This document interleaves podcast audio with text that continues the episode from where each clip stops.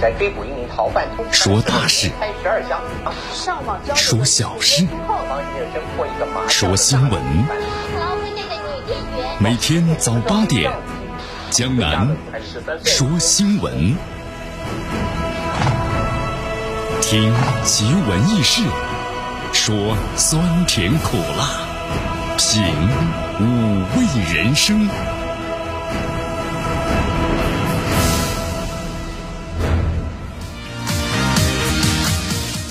好，今天一出门的话，这天气呢是阴。一看这个温度的话呀，最高温度呢是二十九度，最低温度的二十二度。天气预报说今天呢可能会有阵雨，所以说，亲爱的朋友们，今天呢出门带把伞啊，有雨遮雨，无雨呢遮阳。今天空气指数呢是两六十四。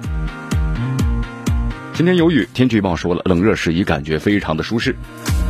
我们来关注一下今天江南说新闻的主要节目内容。首先呢，我们一起进入的是资讯早早报。资讯早早报，早听早知道。被美国媒体发现的对等回应，外交部是怎么说的呢？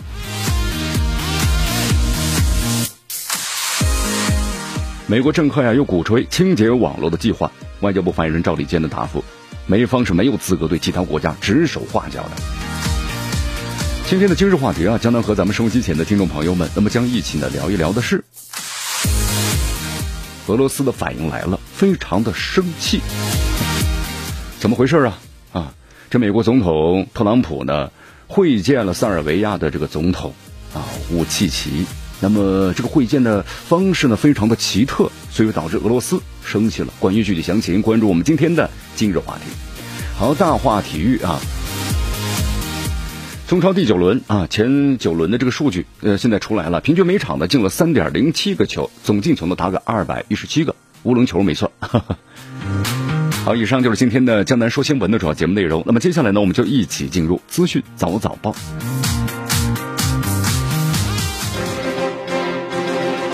时政要闻、简讯汇集、热点评说、资讯早早报。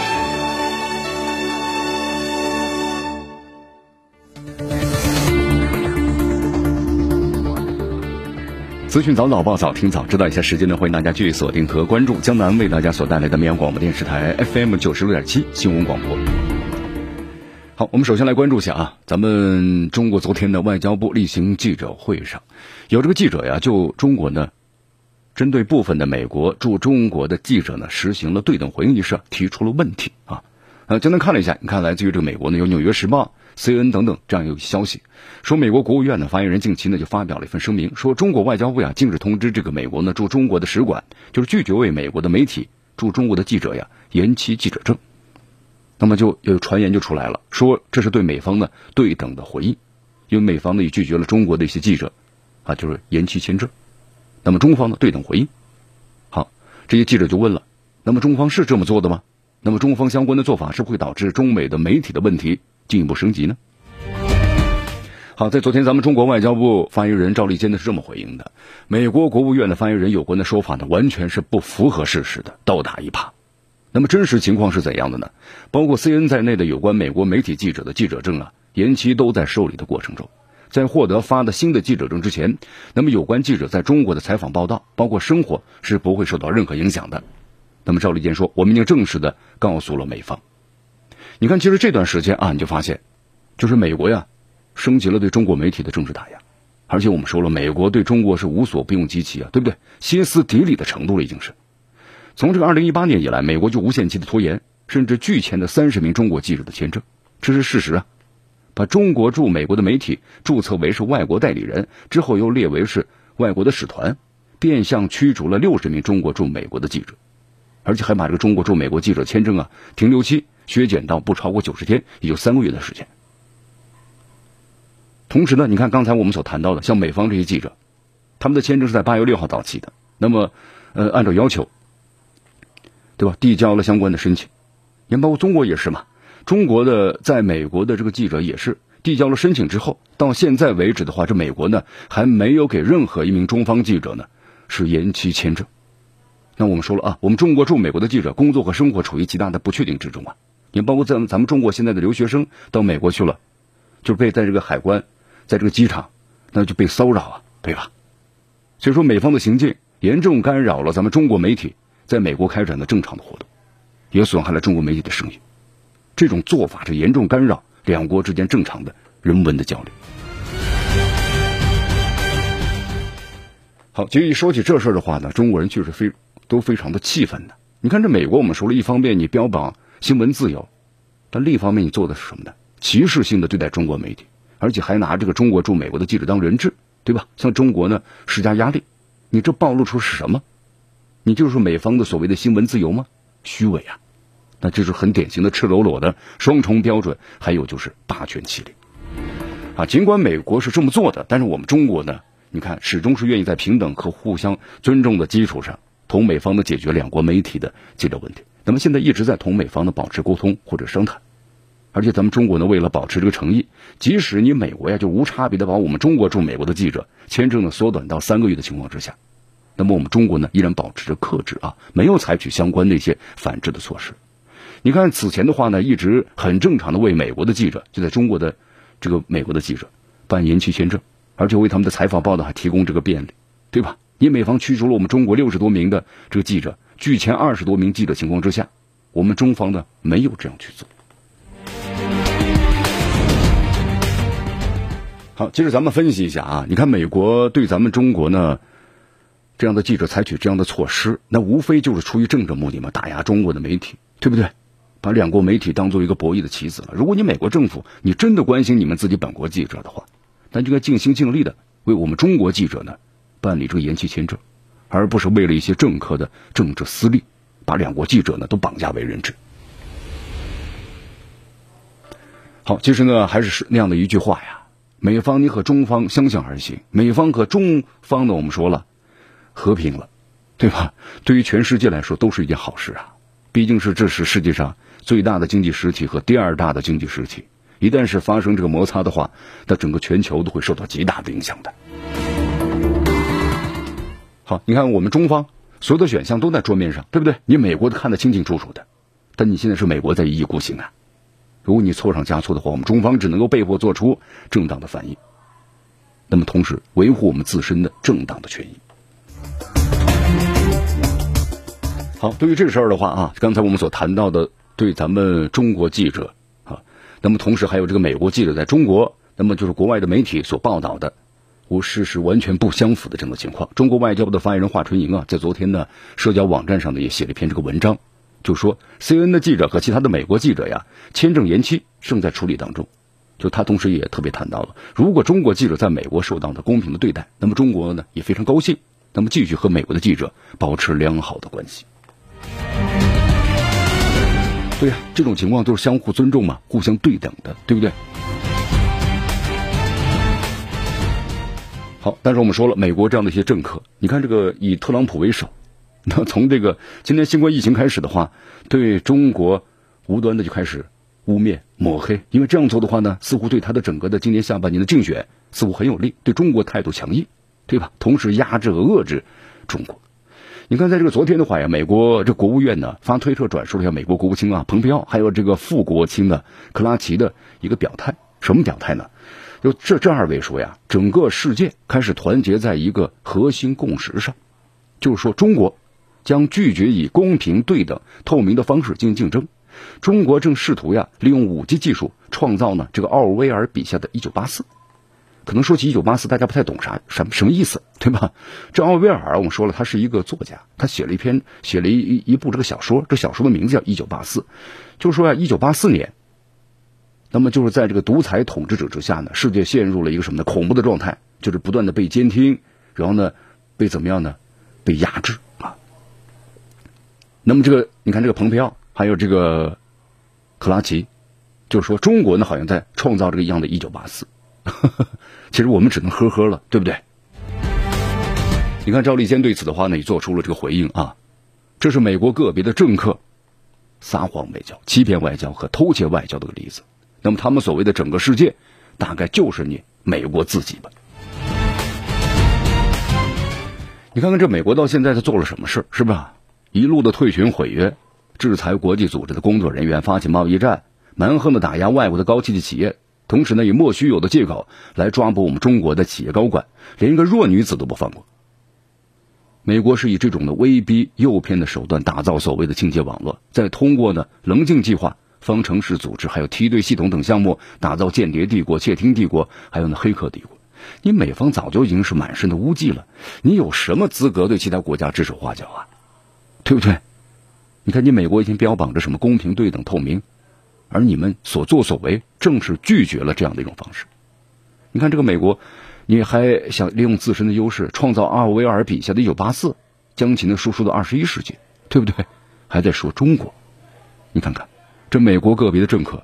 以你们的实际行动摧毁和终结了美国一贯标榜的自我标榜的什么自由市场啊、竞争中立啊，还有那法治精神国际规则。现在国际社会都要坚决抵制你们的倒行逆施。好，继续锁定和关注江南为大家所带来的资讯早早报。迎着晨光，看漫天朝霞，好的心情，好听的新闻。走进江南说新闻。新闻早知道，与江南一起聆听江南说新闻。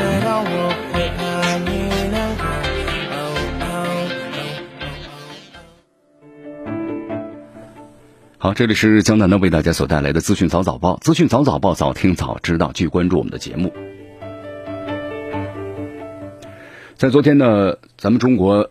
香港的中联办的发言人啊，发表了一番这个谈话啊，表示，那么这段时间呢，就是一小撮的这个反中乱港的分子又开始煽动，要准备要在香港的九龙呢发起这个非法游行了，而且扬言呢要重燃战火，绝地反击。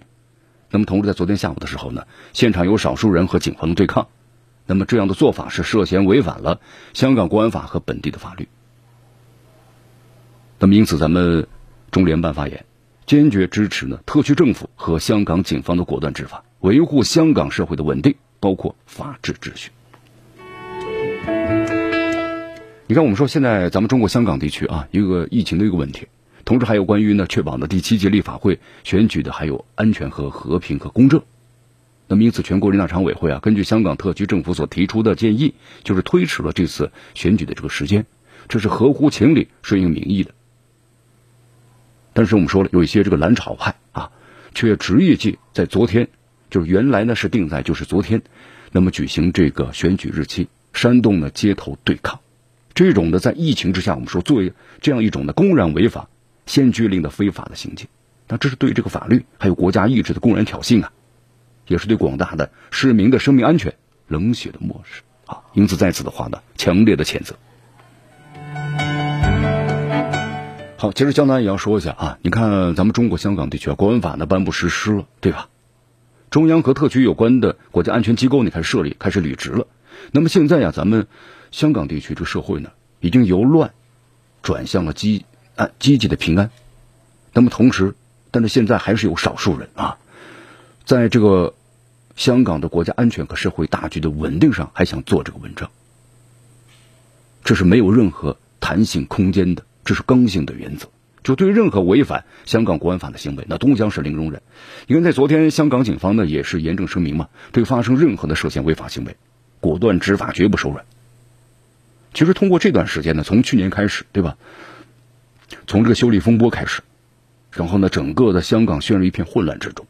其实，在这一年多的时间当中啊，香港的广大市民们其实进一步的都看清了，那么这些蓝潮派反中乱港的真实的面目。他们的真实面目不是为了香港的以后的繁荣稳定，而是让香港的想乱起来。那幕后的势力是谁呢？那就是美国一些西方的这些国家。那么在这种情况之下，是绝不允许香港再乱起来的。好，我们再来关注一下啊，昨天有这么一个消息，就是香港东区的这个法院法官呢何俊尧，在审理八宗涉及修例风波的案件时啊，把案中被告呢判的都是无罪或者轻判。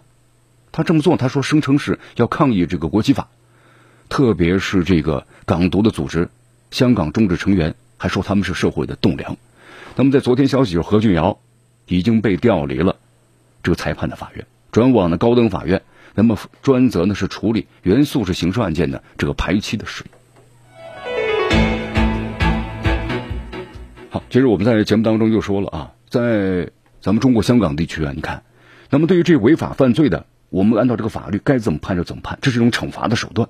但是呢，由于这些呢，我们说了失职和渎职的法官，而造成了这样的一些人呢，你看这边抓，这边呢又把他放出来，那么造成了这样的一种的恶劣的影响。所以说，法律法规啊，我们要还这个咱们中国香港地区的广大市民公平正义，你这样才能够让这个香港和平稳定。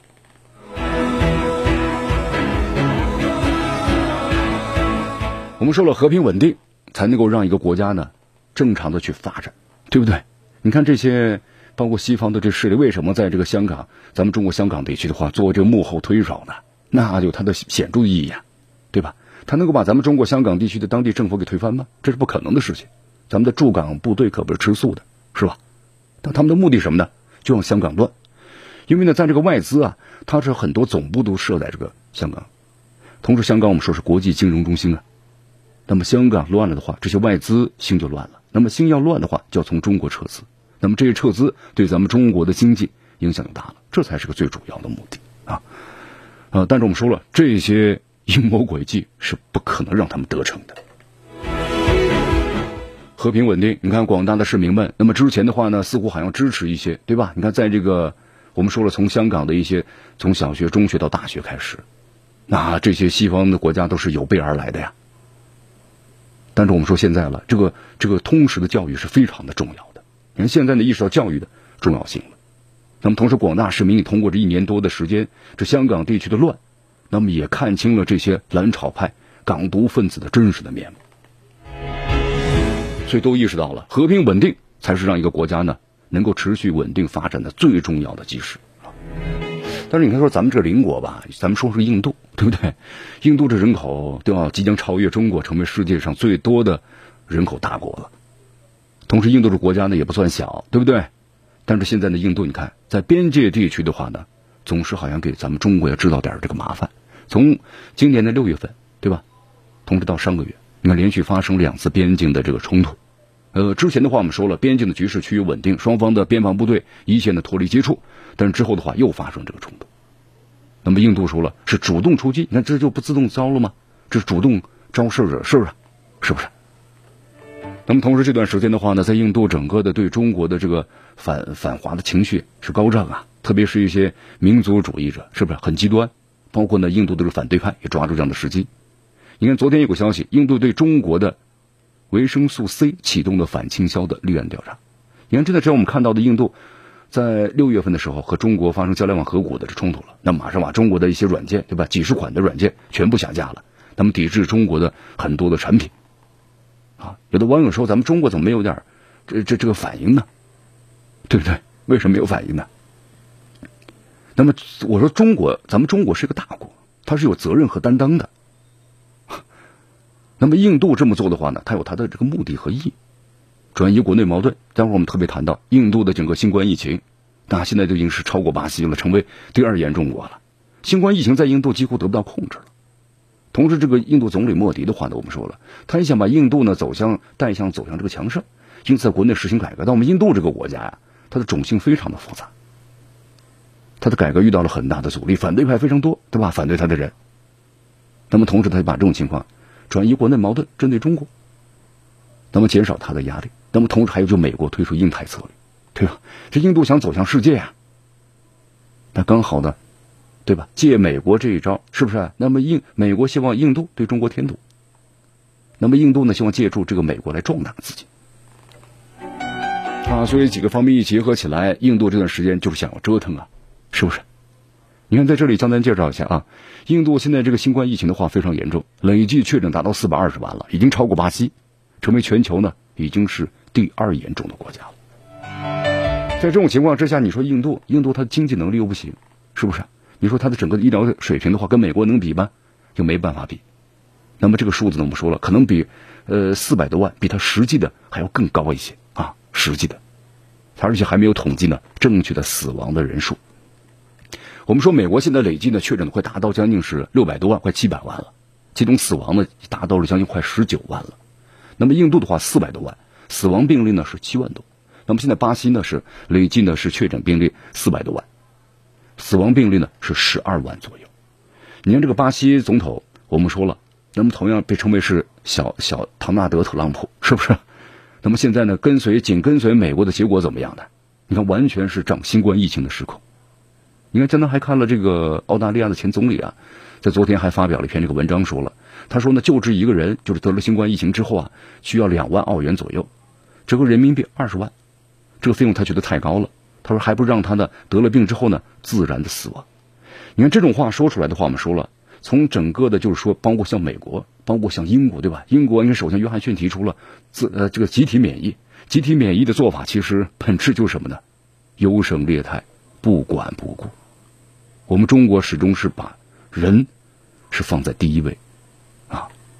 那么这一比较的话，其实让全世界对包括美国为首的一些国家，那都。看得越加的清楚啊！好，新冠疫情的控制，我们说了，必须要疫苗出来，对吧？我们现在严格的管控是控制住了疫情，但是呢，我们说没有完全消灭这个疫情，所以说新冠疫苗的研制推向市场，才能够完全的控制和消灭新冠病毒。继续锁定和关注江南为大家所带来的资讯早早报，时政要闻，简讯汇集。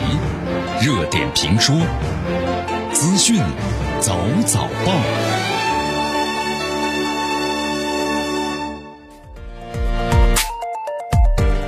资讯早早报，早听早知道一下时间呢？欢迎大家继续锁定和关注江南为大家所带来的绵阳广播电视台 FM 九十六点七新闻广播。我们来了解一下最新的关于新冠疫苗的这个最新的一些消息啊，在昨天的俄罗斯卫星通讯社呢报道了一则消息，说俄罗斯这个加马利亚中心啊和直接投资基金这个专家联合会呢是研发的新冠疫苗卫星五号。那么在呃八月十八号俄罗斯注册之后啊，引起了很多国家关注，因为之前的话说特朗普就说了嘛，说美国的新冠疫苗已经马上推向市场了啊，当时引起轩然大波。但之后才隔了没几天，俄罗斯宣布我们已已经是进行了什么呢？注册推向了这个市场。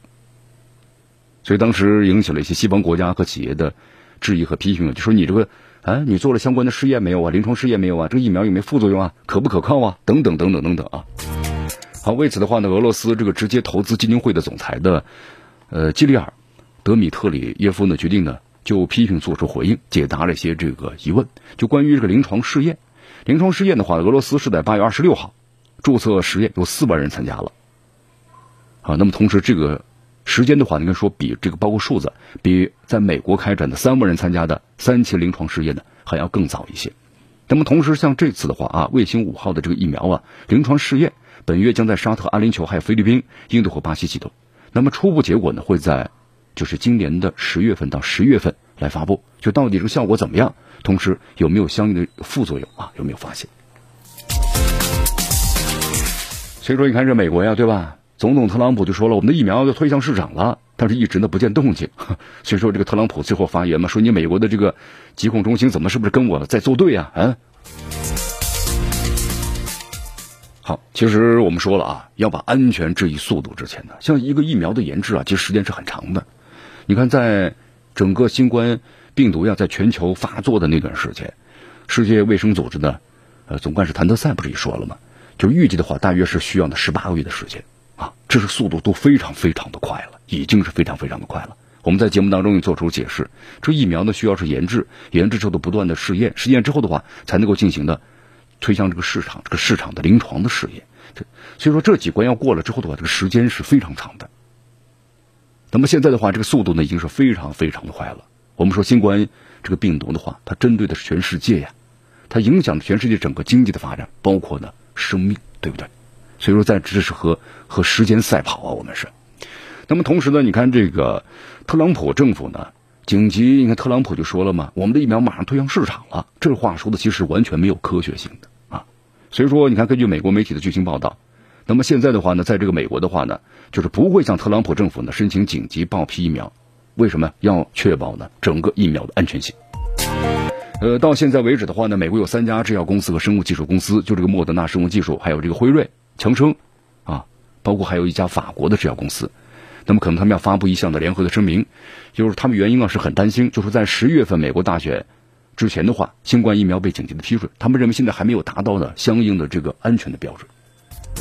那么不能为了美国的特朗普的这个政治而紧急获得上市，那这样的话呢，不遵循严格的科学和监管的程序，没有严格的一个评估，那一旦出问题，那就是大事儿啊。所以说不会呢在疫苗的问题上以任何方式牺牲安全啊。你包括像个福奇也这么做嘛，说了一些真话，但是被这个美国对吧，采用政治的手段进行这个，你反对我那行，那就打击你。你看福奇的话，包括他的这个妻子还有女儿，包括他本人都受到了什么呢？这个包括啊，这邮件的这个电电子邮件的死亡的威胁啊。欢迎大家继续回到江南为大家所带来的资讯早早报，资讯早早报早听早知道，继续锁定 FM 九十六点七绵阳广播电视台新闻广播啊。刚才咱们做了一个总结嘛，你看这纽约州，美国纽约州啊，民主党参议员呢舒默这么说了，有太多证据表明，这特朗普政府呀，向这美国的呃食药监局对吧？那么施压，施压的要求什么呀？就是说你在我大选之前必须要批准的一种疫苗呢，赶紧给我上市，干什么呢？获得更多民意的支持，来帮助他获得呢连任的竞选。其实这个啊，就引发了美国广大这个市民们的严重的安全的担忧，因为他会认为这是政治呀，你不是不是科学和公共卫生驱动了整个的决策的过程，而是为了你这个政治。那么疫苗呢紧急上市，这样的话可能在安全方面就有极大的风险和漏洞啊。当然我们说了，这可能也是这个民主党呢抓住这个特朗普的一切的失误啊，在不断的攻击着他。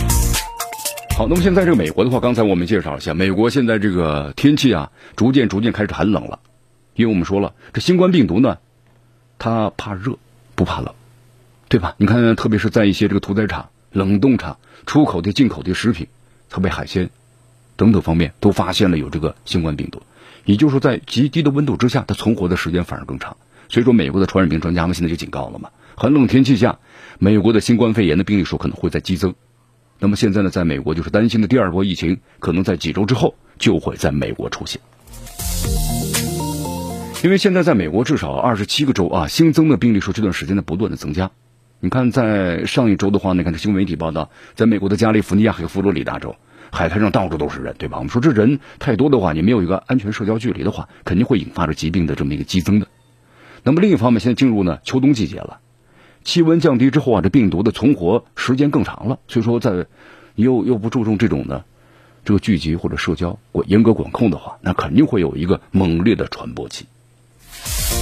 你包括现在美国民众对这个疫苗的话持怀疑态度啊。你看，在这个美国有项民意调查，百分之二十一的选民认为啊，如果有疫苗，他们会尽快的尽快的接种。那么超过一半的选民认为，就说他们持观望的态度啊。只有百分之二十一的选民说他们永远的不会接种疫苗。比如在这个美国的话，你看，那就是记成三三三二分了，是不是？有的说可以，我赶紧接种；那么一半的说我观望，根据这个情况，到底有没有这个副作用，安不安全？哎，还有人就说了，不相信科学啊，我是永远不会接种疫苗的。好，继续锁定和关注江南为大家所带来的资讯早早报。迎着晨光，看漫天朝霞，好的心情。好听的新闻，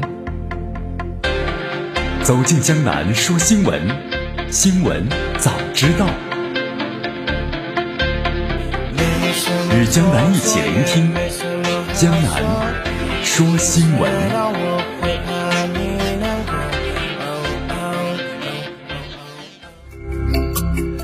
这里是江南呢为大家所带来的资讯早早报，资讯早早报，早听早知道。我们继续关注呢下面的消息啊。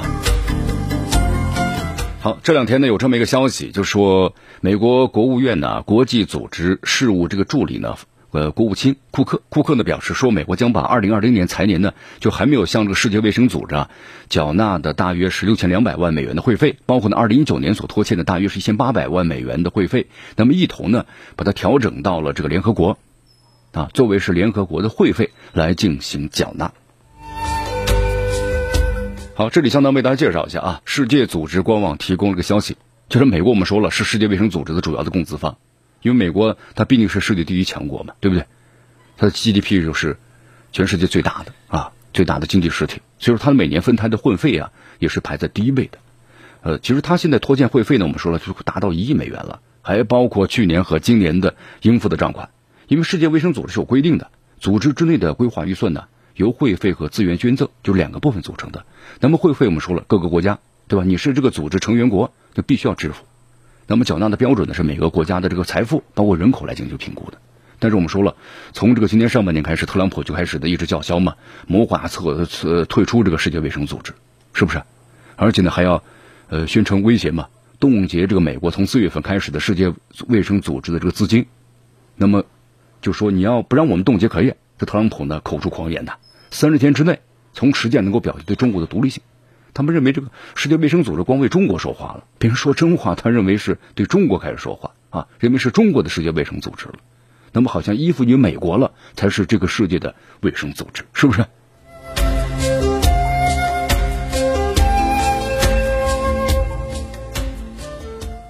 好，当然我们说了啊，你看美国是不断的这个威胁，说要迅速的这个退群。当然这次呢没有退群，但是我们说他这个欠的债还真是不少了啊。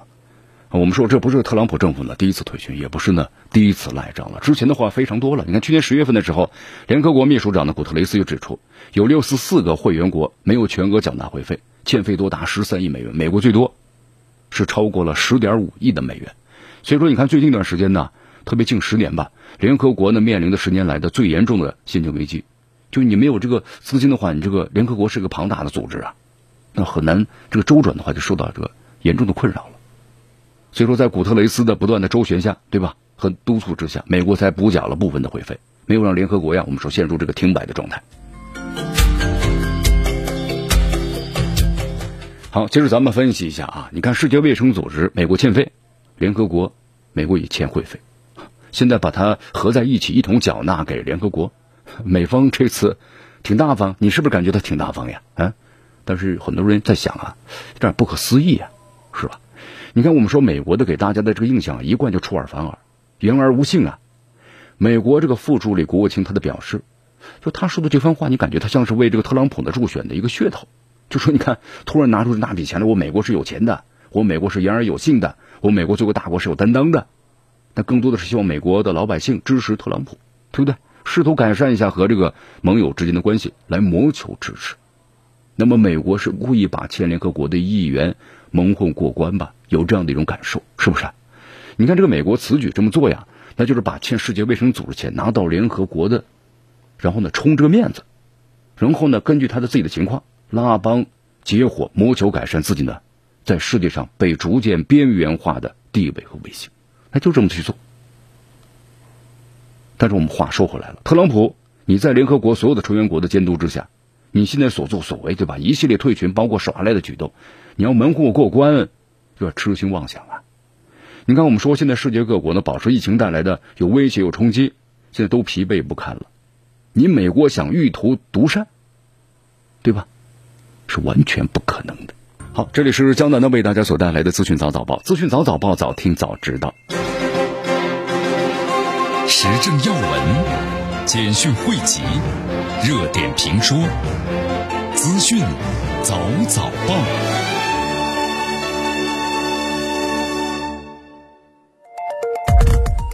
资讯早早报，早听早知道。一下时间呢，欢迎大家继续锁定和关注江南为大家所带来的绵阳广播电视台 FM 九十六点七新闻广播。好，继续关注我们的节目。咱们来到英国啊，英国现在的脱欧的前景啊，错综这个复杂呀。那么同时在昨天的话呢，英国首相约翰逊呢也就说了，如果这个脱欧过渡区啊再扯皮的话，那我英国就要呢硬脱欧了，对吧？那么欧盟听到这个消息之后呢，指责英国政府的没有建设性的意见。其实大家不太懂什么软脱欧和硬脱欧到底有什么区别啊？好，其实啊，就能为大家先解释一下吧。呃，大致的来说一下啊，关于软脱欧，软脱欧呢是。英国不彻底和欧盟的来决裂，就说让这个英国要继续留在呢欧洲单一的市场，还有关税同盟。那么在这个软脱欧派看来呀，就英国呢，你即使退出了这个欧盟，但是你无法完全离开这欧洲的，这肯定的。那么英国和欧盟之间呢有很强的互相依赖，为了减少这个脱欧可能会带来，比如说英国的经济社会要动荡，那么英国从实际出发进行衡量，这就是软脱欧。那么硬脱欧什么意思呢？硬脱欧啊，就相对于软脱欧而言的。就是说，英国呢，你彻底的要脱离欧盟和欧洲的单一市场，那你英国就全面掌控的边界了，是不是？你看，在这个欧盟国家之内的话，你可以，你他不需要这个护照签证的，很自由的，对不对？又是零关税，是不是？但是现在的话，如果你要硬脱欧的话，那这边界就画出来了，移民、司法政策全部改了。那么硬脱欧派就希望保证英国在脱欧之后啊，法律独立，能够自主的和其他国家进行贸易谈判。同时呢，控制移民，包括处理其他的事务，就说全部呢，我自己呢做主了，不再跟欧盟有任何的关系啊。好，所以说这段时间的话呢，你看，包括这个，呃，英国脱脱呢是有段时间的。其实还有一个问题，关于分手费的问题啊。这个费用的话，你不补偿的话，那欧盟肯定是不会答应的，啊。但是英国首相鲍里斯·约翰逊的话，可能也有这样的一种想法。那么目前的话呢，就是把这个和欧盟达成的自由贸易的最后的期限呢，设定为十月十五号。如果双方在这个日子之前就是还没有达成任何的协议，双方呢应该是接受呢继续前进，就继续谈。但是谈到最后的话，那如果要谈崩了的话，那就是实行的这个硬脱欧。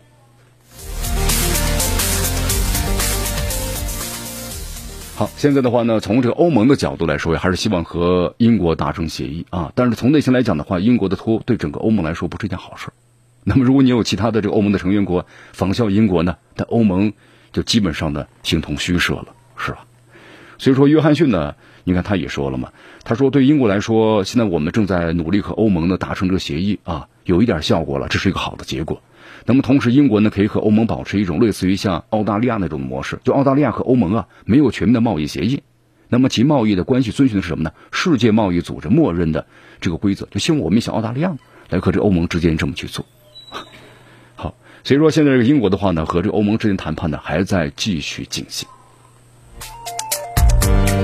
好，如果贸易协定十月底之前无法敲定的话，那布鲁塞尔呢肯定会将在十一月份召开紧急这个会议来协商，就是啊关于脱欧的这个峰会。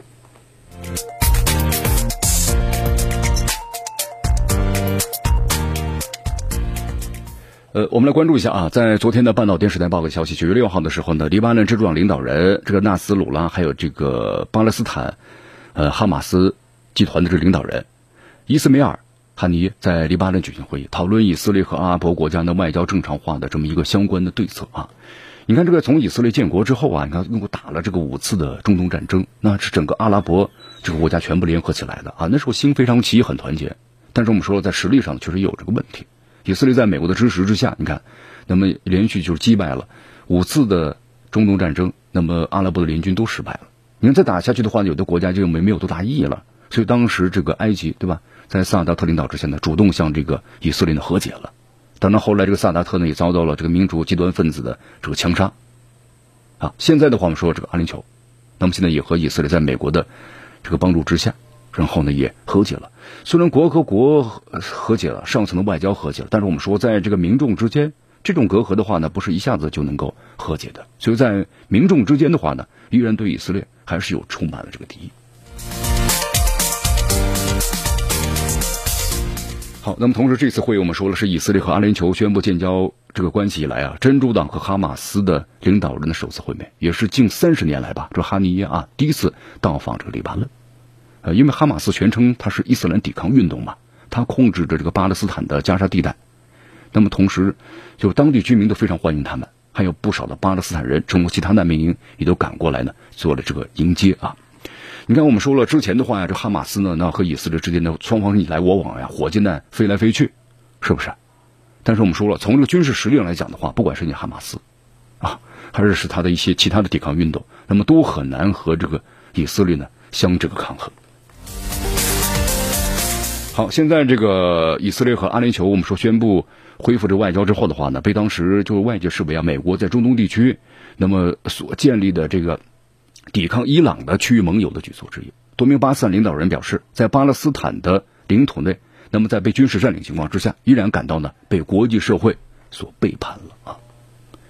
所以说，这个阿以刚才正常化呀，我们说了，并不代表这个民众。那么民众，我们说这种隔阂的话是这么多年造成的，不可能一下子随着这个上层的领导，那么就说国和国之间建交了。但是呢，民众之间这种心态还是一时呢无法去适应的。好，以上就是今天的资讯早早报的全部内容啊。那么接下来我们就进入今日话题。今日话题，咱们谈谈俄罗斯的反应。俄罗斯什么反应呢？就这次美国总统特朗普，对吧？然后和塞尔维亚的总统武契奇啊一次会面。那么这个场景的话，让俄罗斯很生气。呃，为什么很生气呢？透露太多的信息。好，关注我们今天今日话题，为大家详细解析。